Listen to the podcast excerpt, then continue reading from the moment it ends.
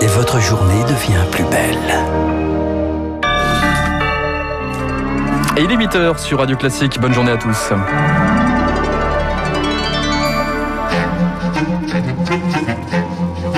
7h30, 9h, la matinale de Radio Classique avec Guillaume Durand.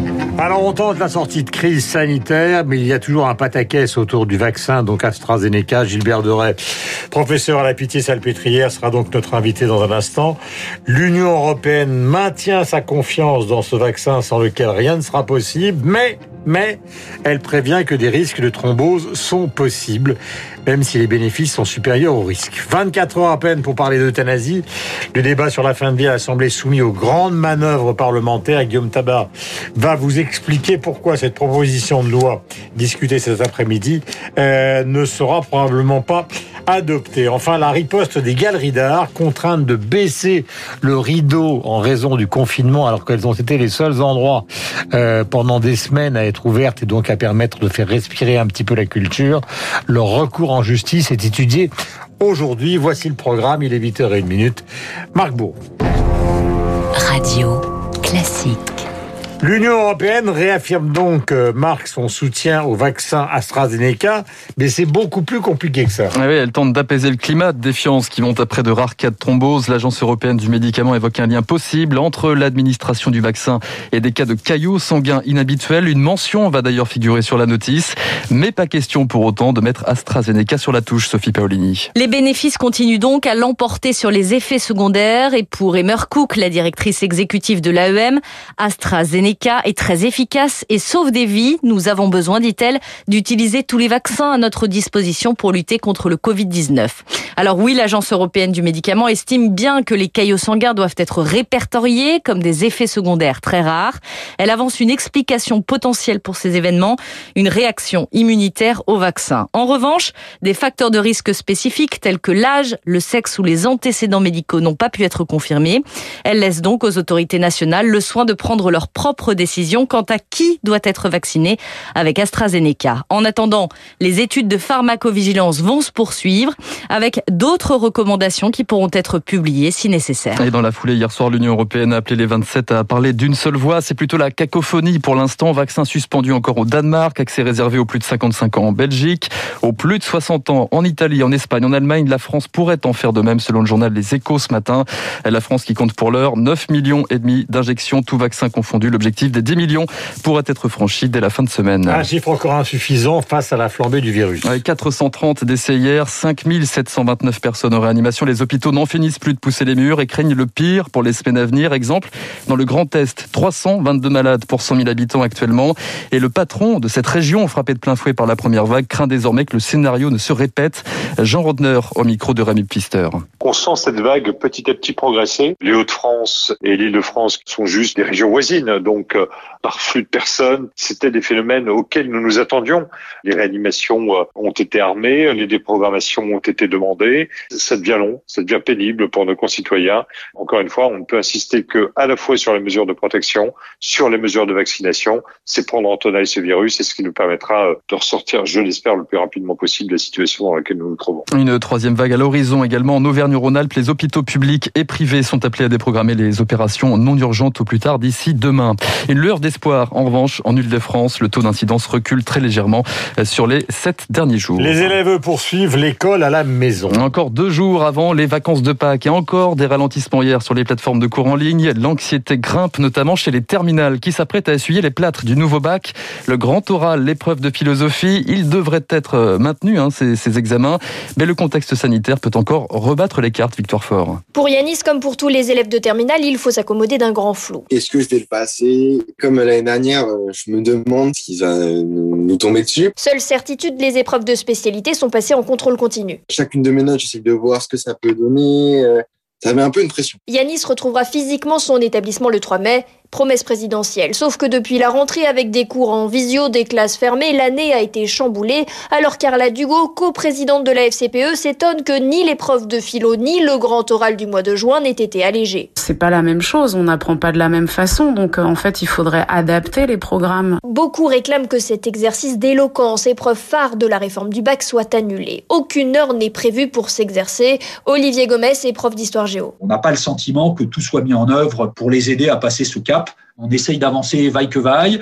J'ai beau tout faire pour obtenir une participation, je n'obtiens une participation que dans le chat. hein. J'exerce dans un établissement où beaucoup d'élèves euh, n'ont pas de facilité à l'oral, sont dans des familles dans lesquelles euh, le débat, c'est pas vraiment au cœur euh, de la vie en famille.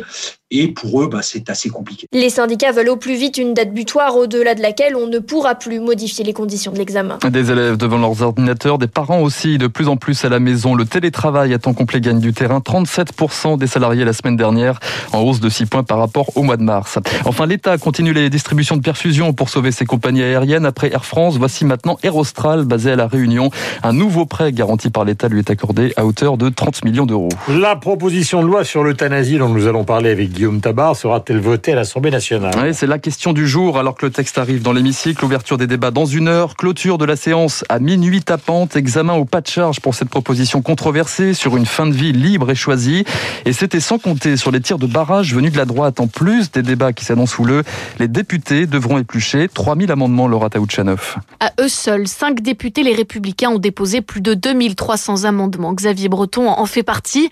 Une technique de blocage assumée par le député de l'Ain, bien décidé à ne pas légiférer dans la précipitation. On passe trois semaines sur la loi sur le, le climat. C'est bien la preuve qu'on sait prendre le temps. Mais là, de vouloir expédier le débat, ben, je crois que c'était vraiment une parodie de, de démocratie qui nous est euh, proposée. Une stratégie que déplore l'opposition car elle empêche justement tout débat parlementaire sur un sujet majeur, estime la chef de file socialiste à l'Assemblée, Valérie Rabault. On a tous pratiqué ce genre d'exercice. Quand euh, certains amendements modifient juste une virgule, ça s'appelle de l'obstruction. D'autres démocraties, du style le Royaume-Uni, qui sont pas moins démocrates que nous, euh, arrivent à voter des sujets sociétaux en 7 heures. C'était le cas du mariage pour tous il y a quelques années. Ici en France, c'est le cinquième texte sur l'euthanasie depuis 2017.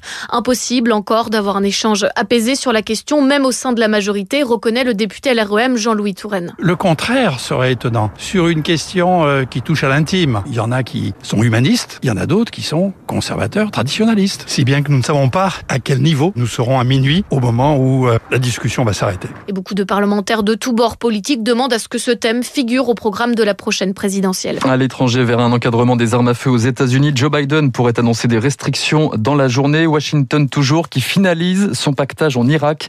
Les dernières troupes combattantes américaines vont quitter Bagdad, accord trouvé hier soir. Le calendrier sera fixé prochainement. Elles enregistraient une affluence record il y a quelques mois car tout était fermé. Il s'agit des galeries d'art dont maintenant les portes sont closes. Oui, mais elles n'ont pas dit pour autant leur dernier mot, Guillaume. Le Conseil d'État statue aujourd'hui en référé sur une possible réouverture. Pourquoi baisser le rideau alors que les salles de vente font le plein en ce moment s'interroge notamment Marion Papillon. C'est la présidente du comité professionnel des galeries d'art. Nous partageons les mêmes clients, les mêmes acheteurs, les mêmes vendeurs.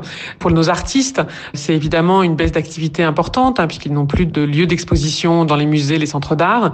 Par ailleurs, les gens ont besoin quand même de faire un petit peu autre chose que du télétravail et l'école à la maison. Nous sommes des lieux circulants, les gens ne stagnent pas. On considère qu'on est un lieu plutôt adapté, même dans cette période euh, compliquée de Covid. Un propos recueilli par euh, Victoire Fort du public, c'est ce qu'attend aussi Roland Garros. Le tournoi de tennis sera finalement décalé d'une semaine, du 30 mai au 13 juin. Les organisateurs espèrent ainsi accueillir davantage de spectateurs si les restrictions venaient à être levées. Enfin, le football et le festival du Paris Saint-Germain hier soir, vainqueur du géant bavarois en quart de finale aller, 3 buts à 2 sur la pelouse du Bayern Munich. Doublé de Mbappé, match retour mardi prochain. Voilà un temps apocalyptique puisqu'il neigeait. Tout à l'heure, vous évoquiez les galeries d'art, je ne peux pas m'empêcher. Euh, puisqu'il a disparu le 8 avril 1973 à Mougins, vous citez cette phrase de Pablo Picasso, la jeunesse est la période où l'on se déguise, où l'on cache sa personnalité, c'est une période de mensonges sincères. Et puis c'est dangereux le succès. On commence à se copier soi-même et se copier soi-même est plus dangereux que de copier les autres. C'est totalement stérile. Voici pour ces propos donc de Pablo Picasso. Si vous vous intéressez aux propos de l'artiste, sachez qu'il existe un formidable livre de Laurent Grésamer qui les a entièrement recueillis. Il neigeait, vous le savez, mon cher Marc, à oui. Munich, mais dans des proportions absolument phénoménales, Ah, puisqu'en plus la, la pelouse était chauffée, donc ça a quand même diminué l'impact de la neige.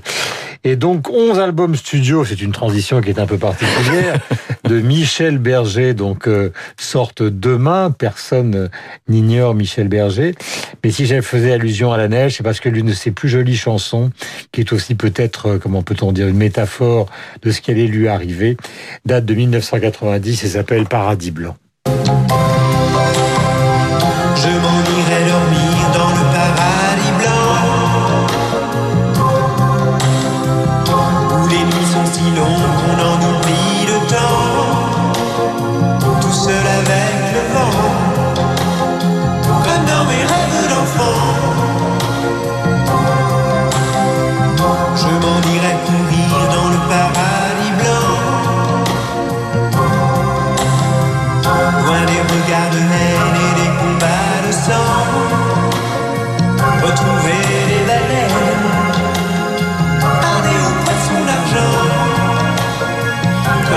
Berger, puisqu'on parle beaucoup de médecine et que nous recevrons tout à l'heure un professeur de médecine, Gilbert Doré, il faut jamais oublier que son père.